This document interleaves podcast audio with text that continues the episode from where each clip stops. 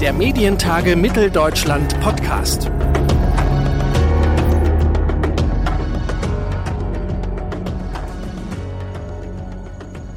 Wenn es ums Internet geht und vor allem um digitale Medien, dann ist ein Schlagwort ganz besonders oft zu hören. Die Macht der großen Digitalkonzerne oder auch Tech-Giganten. Die Rede ist von Amazon, Google, Apple und Co. Und die Frage ist, wird das Internet zu einer Welt der Monopole? Unser Gesprächspartner für diese Folge kann zwar nicht in die Glaskugel schauen, kann uns diese Frage aber wahrscheinlich dennoch ziemlich fundiert beantworten. Er lehrt nämlich digitale Medien an der Universität Köln. Und er hat in seinem letzten Buch den deutschen Internetnutzern ziemlich genau auf die Finger geschaut. Martin André ist zu Gast bei uns im Podcast und mein Kollege Antonio Ziesche hat mit ihm gesprochen. Die großen Digitalkonzerne dominieren das Internet. Was bedeutet das für die Medienwelt? Welche Gefahren lauern in dieser Monopolisierung?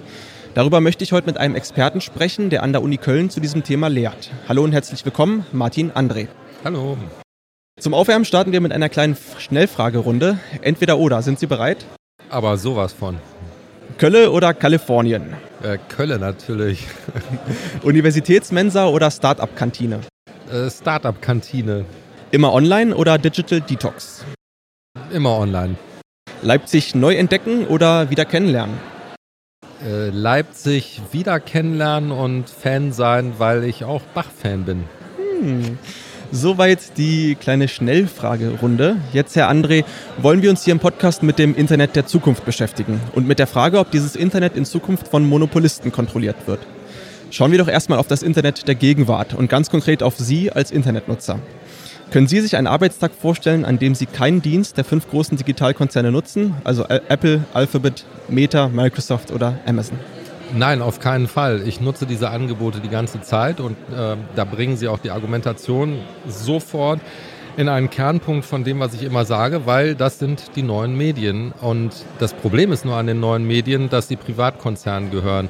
Ich sage das mal mit einem Vergleich. Stellen Sie sich vor, ähm, Gutenberg hätte irgendeinen cleveren Trick gefunden, wie er seine Buchstaben für immer quasi schützen könnte. Ja, dann müssten wir bis heute Gutenberg zahlen, um diese Buchstaben zu verwenden. Und Gutenberg würde dann sagen, ja, ihr verwendet ja ständig meine Buchstaben, ne? das sind halt meine Buchstaben, denkt euch halt was anderes aus. Ähm, das wäre relativ schwierig. Und deswegen haben Sie direkt in Ihrer ersten Frage einen ganz zentralen Punkt angesprochen, weil genau das ist das Problem, dass die Leute nämlich denken, sie sind selbst schuld, dass sie eine Wahl haben. Aber sie haben keine Wahl. Die Schuld liegt nicht bei den Leuten, sondern die Schuld liegt daran, dass wir die Medien falsch reguliert haben. Ist also die, die Nutzung von Produkten dieser großen Digitalkonzerne alternativlos? Natürlich, wenn alle ihre Freunde und Freundinnen auf diesen Plattformen sind, dann haben sie eigentlich keine Wahl. Die Medien lassen einem nie eine Wahl. Das sehen Sie auch übrigens daran, ähm, dass Medienboykotte niemals funktionieren. Ja? Sie erinnern sich, als Elon Musk äh, Twitter gekauft hat, dass es Boykottaufrufe gab und äh, 160.000 Leute ähm, haben gesagt, ich werde Twitter verlassen, ich boykottiere Twitter und gehe aus der Plattform raus. Und man kann dann zählen, wie viele Leute haben es tatsächlich gemacht und es waren 0,4 Prozent. Das heißt, 99,6 Prozent haben dann zwei Wochen später festgestellt, äh, ich, was soll ich machen? Sind alle meine Leute sind da, ähm, also bleiben sie logischerweise da. Jetzt haben Sie gesagt, dass wir diese großen Digitalkonzerne falsch reguliert haben. Wie genau meinen Sie das denn? Ja, das, die Situation ist aktuell so, dass wir metaphorisch gesprochen äh, eine Oase haben, wo fünf riesengroße äh, Elefanten stehen, die sich vollsaufen mit Wasser und der Rest ist eine Wüste und bekommt nichts ab. Äh, wir wissen genau, aufgrund welcher Mechanismen äh, diese Netzwerkeffekte äh, entstehen. Wir haben nichts dafür getan, um ein, eine Anbietervielfalt im Mediensystem zu gewährleisten. Und das ist am Ende auch unser eigener regulatorischer Fehler. Was hätte man da besser machen können? Was hätte man da tun können? Also ich finde, man kann viele Sachen machen. Erstens kann man sofort hingehen und sagen, äh, wie das übrigens auch in der Vergangenheit mit Medien gemacht wurde, äh, es darf niemals der Verbreitungskanal äh, und der Inhalt in derselben Hand sein. Das heißt, das können Sie sofort trennen. Äh, dann haben sie YouTube Platform Services auf der einen Seite, YouTube Content Services. Das ist zum Beispiel super für Influencer, Kreatoren und so weiter und so fort, weil die können dann auf derselben Plattform zu anderen Anbietern gehen. Stellen sich das vor wie ein Telefonvertrag. Dann würden sie zweitens hingehen, sagen, okay, bei demokratierelevanten äh, Kategorien haben wir, wie auch im Rundfunk, 30% Marktanteilsobergrenze. Dann würden sie YouTube sagen, oh, ihr seid leider in Deutschland, wir sind ein demokratisches Land, äh, lass mal anschauen, oh, ihr habt gerade 90% Marktanteil in Gratis-Video on Demand. Das wird hier leider nicht laufen. Äh, deswegen müsst ihr Wettbewerber auf diese Plattform lassen. Und drittens, äh, um nur Beispiele zu nennen, haben die Plattformen die Outlinks runtergefahren. Das heißt, das merken die redaktionellen Medien natürlich total stark, weil die auf ihre Posts keine Links mehr nach draußen setzen können. Denken Sie etwa an Instagram oder TikTok.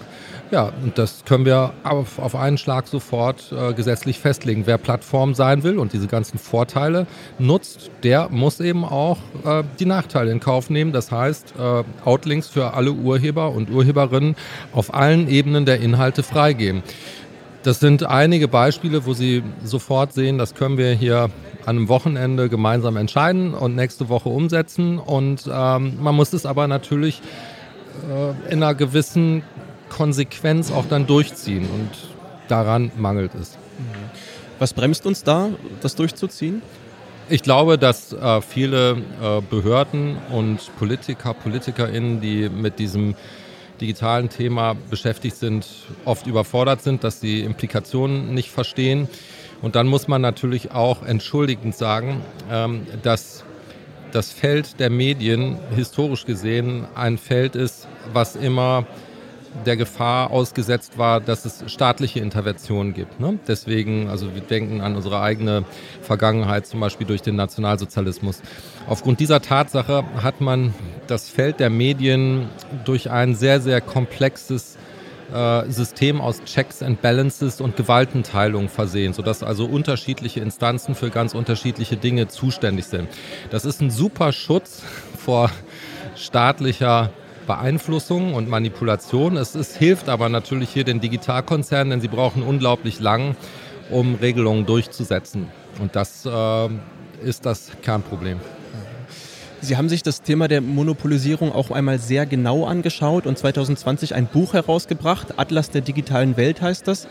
Es ist eine Bestandsaufnahme der Nutzung digitaler Medien. Dabei haben Sie einiges über die Macht der großen Digitalkonzerne herausgefunden. Wie haben Sie diesen Atlas entworfen und welche Daten haben Sie dafür verwendet? Ähm, dieser Atlas ist über viele Jahre entstanden. Eigentlich war der Grundgedanke, dass man eben die relative Stärke von Anbietern nur eigentlich genau quantifizieren kann, wenn man weiß, wie groß ist denn die ganze Mediennutzung. Da sehen Sie eigentlich genau das Problem. Denn wenn Sie die gesamte Mediennutzung messen wollen, ist das sehr aufwendig. Das liegt erstens daran, dass die Menschen über unterschiedliche Devices digitale Medien konsumieren, also über Smartphones, Tablets, Desktops. Wir haben 16 Millionen Domains und wenn Sie das vermessen wollen, dann ist das eine ziemlich komplizierte Angelegenheit. Ähm, so ein Untersuchungssetup können Sie auch übrigens über normale öffentliche Forschung gar nicht finanzieren, weil das einen zweistelligen Millionenbetrag äh, kostet. Und hier ist es ein Glücksfall, weil wir haben es geschafft, über dieses Pro äh, Forschungsprojekt, über eine Kooperation mit einem existierenden äh, Panel von einem global agierenden Marktforschungsunternehmen genau äh, diese Daten eben zu analysieren. Die durften wir zu Forschungszwecken anonymisiert und aggregiert auswerten und äh, deswegen ist es auch die erste Studie dieser Art. Mhm. Jetzt schreiben Sie in Ihrem Buch, dass ähm, die, die jetzt schreiben Sie in Ihrem Buch, dass die ähm, Konzentration der Macht auf die Digitalkonzerne noch deutlich größer ist, als wir annehmen. Inwiefern? Wir wissen ja, dass die, die dass es ein Monopol ist. Ähm, ist es so viel schlimmer? Wie geht es denn noch schlimmer? Hm, es ist extrem viel schlimmer. Ich kann Ihnen das tatsächlich erklären, ähm, weil das auf ein Feld kommt, wo man normalerweise denkt, das ist total langweilig, das interessiert keinen Hörer, keine Hörerin, aber wenn man es dann einmal versteht, ist es äh, so augenöffnend, äh, dass man, äh, dass das eigentlich wirklich faszinierend ist. Und zwar geht es um wissenschaftliche Methoden. Wenn Sie rauskriegen wollen, äh, wer was nutzt, dann haben Sie im Normalfall nur die Möglichkeit, eine Befragung durchzuführen. Also nur mal als Beispiel, Sie befragen dann 1000 Leute, was haben die für Medien verwendet. Und so eine Studie ist sehr, sehr einfach durchzuführen. Die können Sie schon für ein paar tausend Euro machen. Das Problem ist nur, dass Sie dadurch überhaupt nicht Aussagen treffen können über Medienkonzentration. Äh, das hat mehrere Gründe. Die Leute können ja gar nicht genau sagen, wie lange sie auf den Angeboten waren und typischerweise verändern sie auch äh, die Wirklichkeit. Also plakativ gesprochen, die lesen ganz viele Bücher und die gucken überhaupt keine Pornos. Ja? Das heißt, der einzige Weg, das rauszukriegen, ist über Realnutzungsmessungen. Und wie schon gerade beschrieben, ähm, sind Realnutzungsmessungen sind sehr, sehr kostspielig. So, und jetzt bei Reichweitenanalysen ist es so, dass sie viel höhere Angaben bekommen darüber, was genutzt wird. Und das heißt, sie haben ständig in diesen Studien, die auf Grundlage von Befragungen durchgeführt werden, eine Illusion von Vielfalt, die de facto gar nicht gegeben ist. De facto ist es so, das einzig, der einzig belastbare äh, Indikator für Medienkonzentration ist wirklich die Sehdauer, die Nutzungsdauer. Und das ist halt wirklich aufwendig, sowas äh, herauszubekommen. Und deswegen ist das auch ein Riesenproblem, weil natürlich ganz viele politische EntscheidungsträgerInnen ähm, mit Studien konfrontiert werden, die eine Vielfalt zeigen, die überhaupt nicht gegeben ist. Das kann dann auch sein, dass die meinen Vortrag sehen und die gehen zurück in ihre Büros und äh, sagen, ich habe hier einen Vortrag gesehen von diesem Kölner Medienwissenschaftler, das ist ja total schlimm. Und im schlimmsten Fall sagen die, aber wieso? Wir haben hier 15 Studien rumliegen aus den letzten Jahren, äh, wo wir sehen, es gibt überhaupt kein Problem. Können Sie uns das in Zahlen fassen, wie stark die Konzentration auf diese fünf Digitalkonzerne ist? Ich kann Ihnen das an einem Messwert verdeutlichen, der eine Verteilungsgerechtigkeit zeigt. Und zwar ist das der sogenannte Gini-Koeffizient. Äh, Sie müssen sich das so vorstellen. Bei einer Gleichverteilung stellen Sie sich ein Land vor, das Staatsvermögen ist auf alle Menschen gleich verteilt. Haben Sie einen Gini-Koeffizienten von null. Stellen Sie sich vor, das ungerechteste Land der Welt, in dem eine Person das gesamte Staatsvermögen besitzt und alle anderen besitzen null. Dann ist der Gini-Koeffizient bei 1. Also der Gini-Koeffizient muss immer zwischen null, das ist quasi der perfekte Kommunismus, und 1, schlimmste denkbare Autokratie liegen. Und wenn wir den Traffic auswerten in Deutschland, erhalten wir einen Gini-Koeffizienten von 0,988. Das heißt, dieser Gini-Koeffizient ist wenige Millimeter, metaphorisch gesprochen, äh, von einem rein monopolistischen Internet entfernt. Gibt es da Programme, Dienste, Anwendungen, an denen sich das besonders ähm, stark prägnant zeigt? Ich sag mal so, Sie sehen es ja eigentlich schon an, an vielen Produkten, die de facto Monopole sind. Ne? Das heißt, Google Search ist äh, ein Monopol auf dem Feld der Suchmaschinen. Äh, WhatsApp ist ein Monopol auf dem äh, Feld der Messenger. Ähm, YouTube ist ein Monopol auf dem Feld von Gratis äh, Video on Demand und so weiter und so fort. Das heißt, auch als Laie kann ich erkennen, dass es in diesen Feldern ja im Prinzip keinen Wettbewerb gibt. Und dann haben sie mehrere Felder, wo es vielleicht dann noch Duopole gibt. Ja, ähm, aber das ist ja auch keine akzeptable Situation, wo sie komplette Mediengattungen haben, äh, wo es dann nur noch zwei Wettbewerber oder sowas gibt. Was ist denn das Gefährliche an dieser Monopolisierung? Das ist im Prinzip exakt dasselbe wie eine Vereinnahmung von Medien durch den Staat. Die Medien müssen immer unabhängig sein und ähm, wir sind es immer gewohnt, ähm, eine Gefahr darin zu sehen, wenn der Staat sich in die Medien einmischt. Es ist aber natürlich so, dass Medienmonopole eben auch zu Machtmonopolen führen, ähm, weil dann natürlich Privatunternehmen im Falle von demokratierelevanten Kategorien einen vollen Durchgriff haben auf das, was in diesen Plattformen passiert. Ähm, und das können wir unter keinen Umständen akzeptieren. Es muss ein absolutes Tabu sein. Und äh, es ist ja auch interessant, dass es in den analogen Mediengattungen ein absolutes Tabu ist. Das heißt, Sie würden solche Zustände weder bei den Übertragungswegen finden, äh, wo es eine ganz klare antimonopolistische äh, Gesetzgebung gibt, und Sie würden es auch nicht beim Rundfunk geben. Es ist nicht erlaubt und es ist aus guten Gründen nicht erlaubt, weil das Feld der Medien unabhängig bleiben muss. Und das gilt eben nicht nur für den Staat, sondern es gilt auch äh, dafür, dass Medien nicht, Mediengattungen nicht äh, von Privatkonzernen äh, bewirtschaftet werden dürfen. Bei den großen Digitalkonzernen sprechen wir jetzt vor allem über US-amerikanische Unternehmen. Das könnte sich aber ändern, zum Beispiel durch TikTok. Das wächst ja gerade rasant und damit kommt ein chinesischer Konzern ins Spiel, nämlich ByteDance. Das Stichwort staatlichen Einfluss, staatliche Kontrolle hatten wir gerade schon. Was passiert eigentlich, wenn die digitalen Monopole in den Händen von Unternehmen liegen, die ziemlich sicher von einem autokratischen Staat kontrolliert werden? Ja, ich finde es hier auch wieder besonders erstaunlich, dass das ausgerechnet bei TikTok zu einer riesigen äh, Debatte führt, weil ja, äh, zugegeben, der chinesische Staat ist eine menschenverachtende Diktatur und ja, in den USA haben wir einen demokratischen Staat, aber erstens sollten wir sagen, dass äh, das Prinzip der Staatsferne ähm, immer gelten sollte. Und wir wissen ja nun auch zum Beispiel aus den Twitter-Files, dass es erhebliche äh, Interdependenzen zwischen den Plattformen und der US-Regierung gibt. Und von daher ist erstmal jede Form von staatlicher äh, Interdependenz vollständig abzulehnen, egal ob das ähm, China ist oder ob das die USA ist. Und ja, es ist völlig richtig, dass die chinesische Regierung ein autokratisches Regime darstellt. Aber ähm, man muss sich auf der anderen Seite auch fragen, wie sind denn jetzt die Möglichkeiten des Durchgriffs ähm, auf die deutsche Bevölkerung? Und wenn man sich jetzt äh, die, äh, sag ich mal, starke kulturelle Affinität zwischen Deutschland und den USA anschaut und wie viele Unternehmen aus den USA in Deutschland sind, glaube ich, dass äh, US-Plattformen deutlich bessere Karten haben mit ihren Plattformen auf Bundesbürger durchzugreifen, als das jetzt im Falle von chinesischen äh, Medien der Fall ist. Und deswegen wundert mich, äh, dass wir diese Bedrohung so stark prononcieren im Fall von TikTok und vollständig ignorieren bei den US-Plattformen. Kann es also sein, dass wir da beim Thema Staatsferne, Staatsnähe von Medienkonzernen mit zweierlei Maß messen? Ja, absolut. Ein anderes Thema, über, mit dem Sie sich in Ihrem Buch beschäftigt haben, ist das Ziel der öffentlich-rechtlichen Medien in Deutschland, Nutzende, Rezipientinnen über Angebote auf Drittplattformen auf ihre eigenen Mediatheken oder Audiotheken zu locken.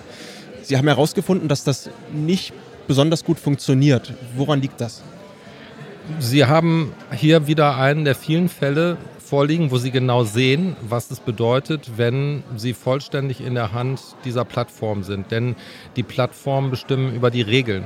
Das heißt, nur mal als Beispiel, Sie erinnern sich vielleicht an den Anfang von Social Media, äh, wo in den ersten Jahren Unternehmen zum Beispiel virale Kampagnen gefahren sind, die teilweise zig Millionen Views hatten und die mussten da keinen Euro für bezahlen. Äh, es war einfach nur, weil die Werbung cool war. Hunter Shoots a Bear und äh, dergleichen mehr.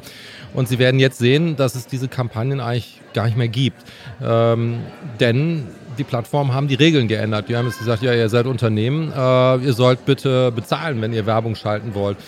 Sie sehen daran, ähm, die Plattformen haben alle Regler in der Hand und können diese beliebig nach ihrem Vorteil gestalten. Und deswegen hängen all diese Dinge zusammen. Das heißt, die äh, Abschaffung von Outlinks ist ja dasselbe. Das heißt, wenn Sie jetzt als Redaktion auf Instagram einen Post ähm, verbreiten mit Ihren redaktionellen Arbeiten, die eben auch durch äh, äh, Redaktionen erstellt wurden, dann können Sie gar keinen Outlink mehr setzen. Ja, es ist aber andererseits wieder möglich, dass Plattformen äh, wie Facebook äh, die äh, Outlinks noch ermöglichen. zum Beispiel Posts algorithmisch herunterregeln, die Outlinks enthalten. Das heißt, wir sind in allen Aspekten äh, von den Plattformen abhängig. Die Plattformen können machen, was sie wollen. Und das ist ein Spiel, bei dem logischerweise die Plattformen alles immer so einstellen werden, dass sie viel mehr dabei gewinnen als wir. Und genau das ist eine einseitige Unabhängigkeit und das, äh, das ist eine einseitige Abhängigkeit und das ist äh, auf dem Feld der Medien nicht hinzunehmen. Lohnt es sich für Medien denn dann noch überhaupt, eigene Plattformen aufzubauen, wenn der Konsum eigentlich auf Drittplattformen stattfindet?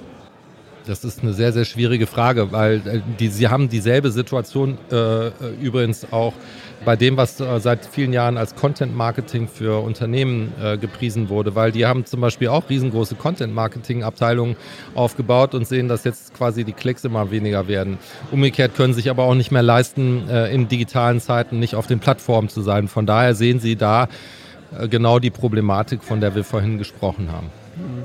Ähm, und jetzt nochmal bezogen auf die öffentlich-rechtlichen, ähm, lohnt sich der Aufbau einer Mediathek, einer Audiothek überhaupt noch, wenn die Inhalte zum größten Teil auf YouTube, auf Spotify konsumiert werden? Eigentlich lohnt es sich äh, nicht. Ja, ähm, wie gesagt, man muss es auf der einen Seite tun, weil man sonst nicht dort präsent ist, wo der Traffic ist. Aber wir sehen auch daran, dass egal was man jetzt unternehmerisch an Innovationen hinbekommt, dass es alleine nicht reicht, sondern wir müssen diese Beherrschung des Internets durch die Plattform müssen wir substanziell ändern. Ähm, und das bedeutet in erster Linie auch, dass man politisch hier äh, Gegenwehr leistet, ähm, weil, wie gesagt, Innovationen alleine werden hier nicht helfen politische Gegenwehr ist auch das, was europäische Staaten oder auch die USA und andere Staaten gerade versuchen. TikTok musste zuletzt etwa eine Millionenstrafe in Großbritannien zahlen und die Europäische Kommission versucht gerade, die digitalen Monopole einzudämmen. Kann das so gelingen und können Regierungen überhaupt einen Einfluss ausüben? Lässt sich mit großen Medienkonzernen überhaupt verhandeln? Ich glaube schon, dass man das könnte, aber dass diese Maßnahmen nicht ausreichend sind. Äh, es war ganz lustig vorhin in meinem Vortrag, weil ich einfach ähm, das Plenum gefragt habe. Es sind ja ganz viele Experten, Expertinnen in diesem Plenum und ich habe gefragt, würde gerne darauf verwetten, eine gute Flasche Champagner, ähm, dass alle diese Initiativen nichts ändern werden ähm, und dass in fünf Jahren die Vormachtstellungen der Digitalkonzerne exakt dieselben sein werden wie jetzt. Und ich habe niemanden gefunden, äh, der diese Wette mit mir eingehen will, was dann umgekehrt auch bedeutet, dass alle Menschen, äh, die sich mit diesem Thema ernsthaft beschäftigen, wissen, dass diese Maßnahmen nicht ausreichen. Deswegen ähm, ja, man kann es lösen, aber nein, äh, wir sind nirgendwo absehbar auf einem Weg, der die fundamentalen Änderungen äh, einläuten würde, die wir wirklich brauchen. Sind die Digitalkonzerne dann mittlerweile so machtvoll, dass sie too big to fail sind, dass sie nicht mehr anfechtbar sind?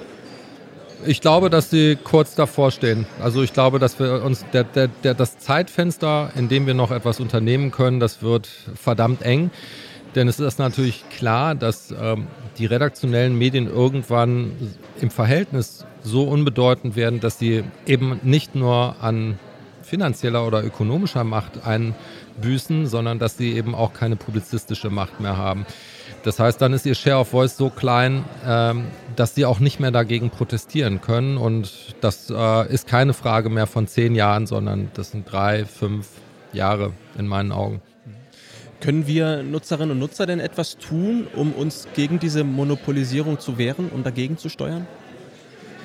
Eigentlich eher weniger. Natürlich könnte man alternative Angebote nutzen. Aber die User haben ja eigentlich ganz andere Sorgen. Nehmen Sie ganz normale Menschen, die müssen irgendwie ihren Alltag geregelt bekommen, die müssen ihre Kinder zur Schule bringen, die müssen ähm, in Zeiten von starker Inflation ähm, das Geld reinbringen, die Miete bezahlen ähm, und die nutzen ja diese Medien nebenher. Die haben nicht die Zeit, ähm, groß zu recherchieren über Alternativen. Wie gesagt, Medien ähm, erzeugen durch ihre Netzwerkeffekte einen gewissen Zwang und deswegen sind die User eigentlich nicht verantwortlich.